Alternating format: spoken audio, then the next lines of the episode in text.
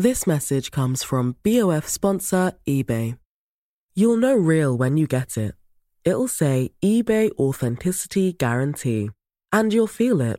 Maybe it's a head turning handbag, a watch that says it all, jewelry that makes you look like the gem, or sneakers and streetwear so fresh every step feels fly. eBay gets it. So look for the blue check mark next to that thing you love and be confident that every inch, stitch, sole, and logo is checked by experts. With eBay Authenticity Guarantee, you can trust that feeling of real is always in reach. Ensure your next purchase is the real deal. Visit eBay.com for terms. Bonjour et bienvenue dans Podcasting, le podcast quotidien d'actualité du Grand Sud-Ouest. Chaque jour, suivez-nous à la découverte de l'information régionale avec les journalistes et chroniqueurs des médias indépendants qui sont nos partenaires. Je m'appelle Jean Berthelot de Lagleté et l'épisode du jour vous est présenté par Juliette Chénion.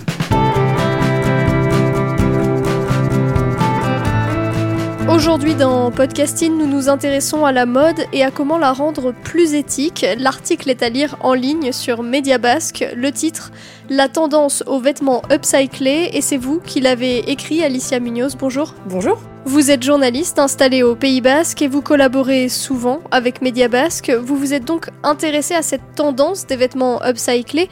Qu'est-ce que ça veut dire ce mot upcyclé? Alors, euh, upcycler pour le terme en anglais ou euh, surcyclage en français, c'est en fait le fait d'utiliser des vieux tissus ou des euh, rebuts de tissus, en fait, hein, euh, les déchets issus de l'industrie euh, textile, pour créer du neuf. La différence avec le recyclage, c'est que par exemple le recyclage va utiliser en général la matière de plusieurs produits pour créer une nouvelle matière première, alors que l'upcycling, on reste sur la, même matière première, le textile. L'idée générale, c'est aussi de rendre ce secteur de la mode plus respectueux de l'environnement. À quel point l'industrie textile est-elle polluante? Alors, on estime aujourd'hui que la mode fait partie des industries les plus polluantes. Elle est souvent citée comme la deuxième industrie la plus polluante. Par contre, il faut savoir que c'est difficile de vérifier ce chiffre parce qu'il faut additionner le bilan carbone de la production de la matière première, celui des filatures, celui des ateliers de conception, et puis surtout bah, du transport. Donc il y a énormément d'entreprises et euh, toutes ne sont pas forcément transparentes sur ces données, d'où le fait que ce soit difficile de vérifier ce chiffre. Et puis il y a le commerce en ligne, qui représente une part euh, exponentielle euh, dans, nos achats sur ce marché du textile. Donc, qui vient s'ajouter en fait sur si on devait analyser le cycle de vie d'un vêtement, on doit aussi de plus en plus analyser ce canal de vente là.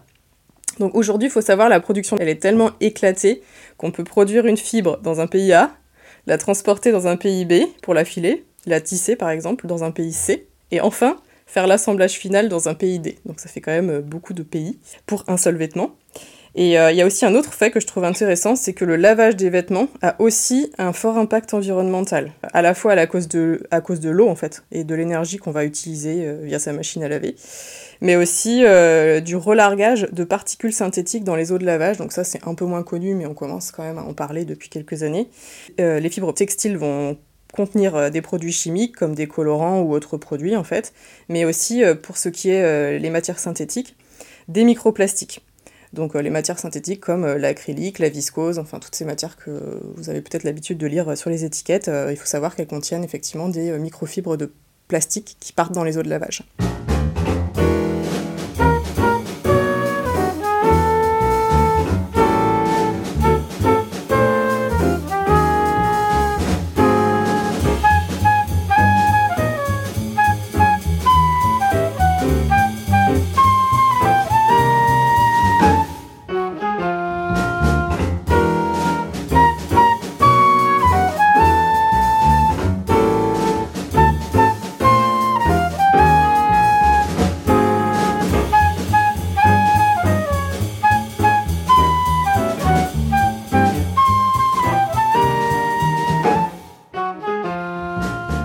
Dans votre article, vous donnez plusieurs exemples d'entreprises basques qui travaillent justement à produire des vêtements de manière plus vertueuse.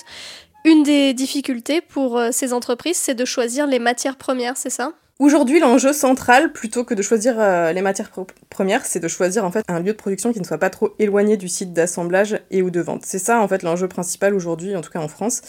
Bien sûr, c'est avant tout une question de savoir-faire. Hein. En France, on doit relocaliser tous nos savoir-faire, comme celui des filatures de coton par exemple, qui a quasiment disparu. Euh, mais aussi euh, les ateliers de confection carrément de, vêtements, de textiles. Et on l'a vu notamment avec la crise et la pénurie de masques, où on n'avait pas ces ateliers-là de disponibles. Sur le recyclage des vêtements, vous évoquez une initiative portée par une école d'ingénieurs du Pays Basque, l'Estia. Quelle est leur solution pour recycler les vêtements? Oui, alors en fait, il s'agit du. Cette initiative s'appelle le CETIA, qui, est portée par la Chaire Bali. Alors, la Chaire Bali, pour expliquer, c'est une initiative qui existe depuis quelques années, qui est coordonnée par l'Estia, hein, cette école d'ingénieurs. Et euh, l'idée de cette chaire, c'est de regrouper des entreprises locales et nationales pour euh, réfléchir en fait à l'avenir de l'industrie textile et anticiper au mieux euh, les enjeux justement de consommation responsable de demain. Et ce projet, le CETIA, ambitionne de créer en fait une plateforme locale qui est destinée à valoriser les déchets textiles comme bah, les vêtements mais aussi les chaussures Normalement, il devrait voir le jour sur la côte basque à l'horizon 2022, euh, euh, mais il faut savoir qu'il y a beaucoup d'enjeux et, de réflexions à mener, puisque l'idée c'est de faire travailler les futurs ingénieurs de l'école sur l'automatisation du tri des vêtements, et en fait, euh, dans le but final de revaloriser les matériaux bruts de ces vêtements. Par exemple, concrètement, l'idée c'est de pouvoir extraire tout le fil de coton d'un t-shirt en fin de vie, par exemple, pour pouvoir réutiliser ce fil de coton.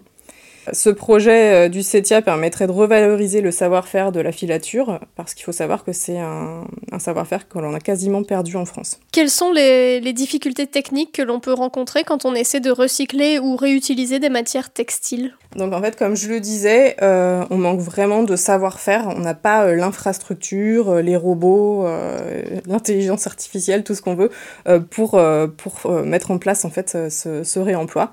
Il nous manque aussi les compétences en fait. Hein. Ça, faut aussi en avoir conscience. Donc c'est toute une filière qu'il faut réinventer, puisqu'elle a été euh, délocalisée euh, largement euh, à l'étranger. Enlève tes pantoufles puis ta robe de chambre Enfile ton jeans qui t'allonge la jambe. Alright Je te veux à ton best. Je t'emmène au casse-croûte pour un ketchup oignon chou Puis après je t'emmène au vues voir un film d'amour. That's it je sais ce qui te plaît. Oh, baby, I swear. Je te gâte all. Oh, baby, I swear. Je te gâte all dress. Les entreprises que vous avez rencontrées dans le Pays Basque, est-ce que elles, elles arrivent à produire leurs vêtements en France? Alors, euh, donc il y en a plusieurs, donc je vais les passer en, revue. Alors, pour ce qui concerne euh, les broderies de, de euh, qui sont des customisations, des pièces uniques, oui. Les pièces réutilisées, par contre, par leur nature, c'est impossible de, le savoir, puisque en fait, la, la, couturière de Vénitz se, se, sert dans des friperies, mais par contre, c'est évident qu'on peut considérer que le bilan carbone du vêtement qu'elle produit est minime par rapport à, aux vêtements d'origine qui, par exemple, est peut-être issu de la fast fashion. Donc euh, c'est ça la beauté du réemploi, c'est que on n'impacte pas autant l'environnement que quand on produit euh, du neuf. Quand on customise un, produit d'une friperie, c'est euh, on peut l'acheter l'esprit tranquille. Concernant la petite marque Kailua, qui est une petite marque de Biarritz, pareil, elles font aussi de la customisation de pièces qu'elles achètent dans des friperies, donc c'est vraiment du réemploi. Par contre, elles font aussi des broderies sur en fait des, des, pièces produites, euh, des, pièces neuves hein, en coton bio. Donc pour euh, ce qui concerne leurs tote bags, elles m'ont garanti euh, que ces tote bags sont produits en France. Par contre, leurs t-shirts sont produits au Portugal et elles m'ont précisé qu'elles n'ont pas en fait trouvé l'équivalent en France. Elles n'ont pas trouvé leur bonheur du côté des, ateliers français. Alors de même, la marque Opal produit un maximum de produits euh, en France, donc c'est déjà bien de savoir. Elle m'a donné le chiffre de 90% euh, de, leur textile qui est produit euh, dans un atelier en fait qui est situé au nord de Lyon. Et pour les 10% restants, c'est produit au Portugal. Et mon interlocuteur m'a précisé que en fait c'est pour certaines pièces où ils n'ont pas trouvé euh, le savoir-faire euh, en France. D'un point de vue économique, il est souvent plus coûteux de produire en France qu'ailleurs. Euh, est-ce que cela se répercute sur les prix des vêtements? Alors oui, évidemment. Il y a quand même encore des différences sur les conditions de travail, même au niveau des pays européens. Donc là, on parlait du Portugal tout à l'heure, mais ça reste plus coûteux de produire en France qu'au Portugal. Donc il n'y a pas de solution miracle. Si on veut consommer plus éthique, en tout cas à mes yeux, il faut être prêt à mettre la main au portefeuille ou alors ne consommer que de la seconde main. en passant par euh, les brocantes, euh, les friperies, euh, tout ce qu'on veut, où les prix sont plus accessibles. Oui, avec des t-shirts qui valent parfois 40, 50 euros, ce ne, ce ne sont pas du tout les prix que l'on retrouve évidemment dans, dans la fast fashion. Where's she at? Just touch back, two weeks on the road, beeline for the sack.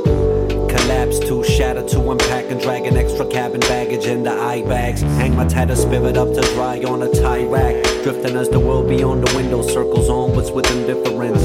Refuge in the pillow and the eye mask. Comfort of a Majama and sink into a wine cast. Disoriented, lurching for the message tone. Letter from my precious stone, sweetest thing I ever known. My methadone. Squinting at the artificial light that reads I might be home a little late. Don't wait up, welcome home. Been out to watch the latest Game of Thrones, but might have dropped the ball on a payment loan. Feel a slight tinge in my liver fat. Could this be a tit for tat? But then I hear the key turn and my heart explodes. It's five o'clock on the dime. You finally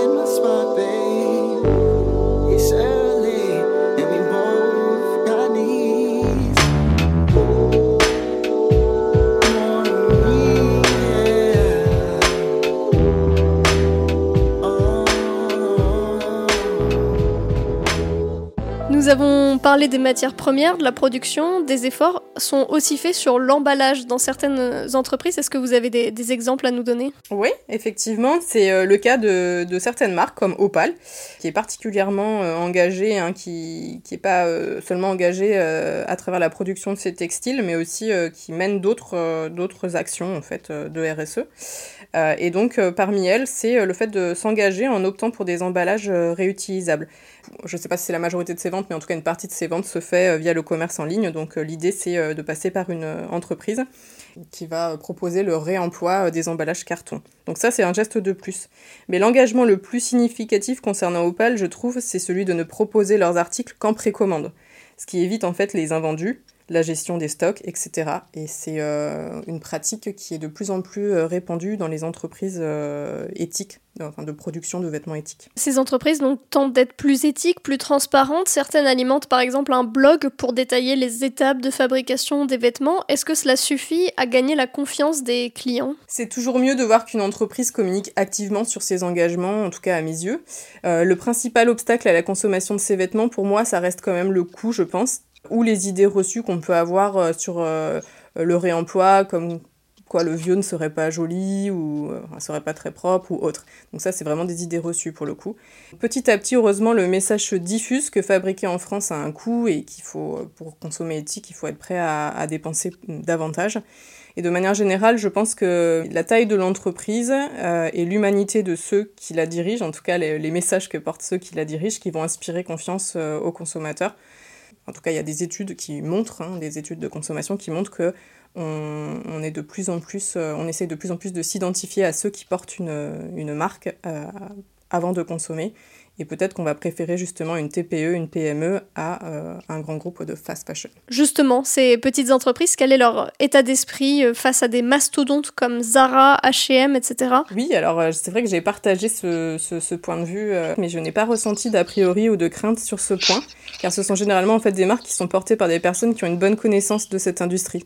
Elles ne partent pas en fait en terrain incognita. Elles ont déjà euh, travaillé, pour certaines en tout cas, dans, justement dans la fast fashion ou dans des groupes de luxe comme Chanel, Donc elles connaissent les codes et souvent elles veulent montrer justement qu'elles sont capables de faire euh, aussi bien, ou en tout cas mieux. Euh, dans le cadre de, l'éthique et de, la protection de l'environnement. Par contre, euh, moi j'ai ressenti qu'il y avait du ressentiment vis-à-vis -vis des tentations grandissantes de ces grands groupes à faire du greenwashing, ou simplement, comme on l'a vu, à lancer des gammes très anecdotiques si on les rapporte au volume total de production de ces marques. Euh, donc ça, c'est un réel problème euh, pour euh, ces, petites marques et certains vont parler de concurrence déloyale et on peut le comprendre. En tant que journaliste, comment aborde-t-on ces sujets avec des entreprises locales? Comment on fait la différence entre ce qui est peut-être un petit peu de la communication? Comment ça se passe? Alors très bonne question. Euh, bon bah tout dépend pour le média pour lequel on travaille, euh, le temps dont on va disposer pour notre article. Hein, ça c'est vraiment euh, bah, les contraintes métiers qu'on a en tant que journaliste et journaliste pigiste notamment. Mais il faut toujours garder cette en tête en fait cette cette notion de frontière à ne pas dépasser pour ne pas faire un article qui soit un article relevant, comme tu le dis, de, de la communication. L'avantage de travailler avec des petites marques, c'est qu'elles ont beaucoup moins d'intermédiaires, de filtres que les grands groupes.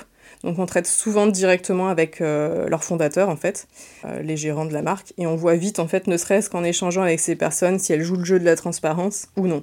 En donnant par exemple euh, le nom des fournisseurs de, matières premières, le lieu, l'adresse des ateliers, les marques qui les inspirent aussi, c'est important de voir quel est leur univers.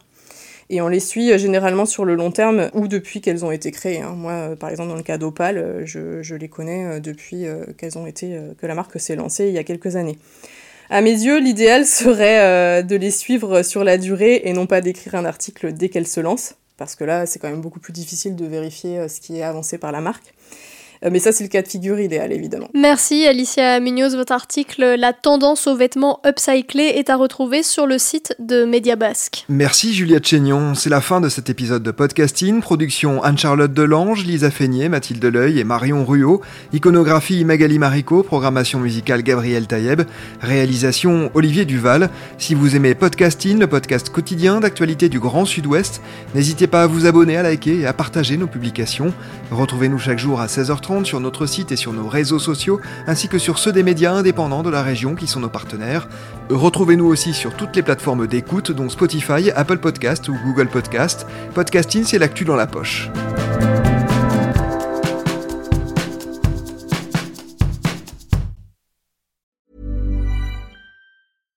This message comes from BOF sponsor eBay. You'll know real when you get it. It'll say eBay Authenticity Guarantee. And you'll feel it.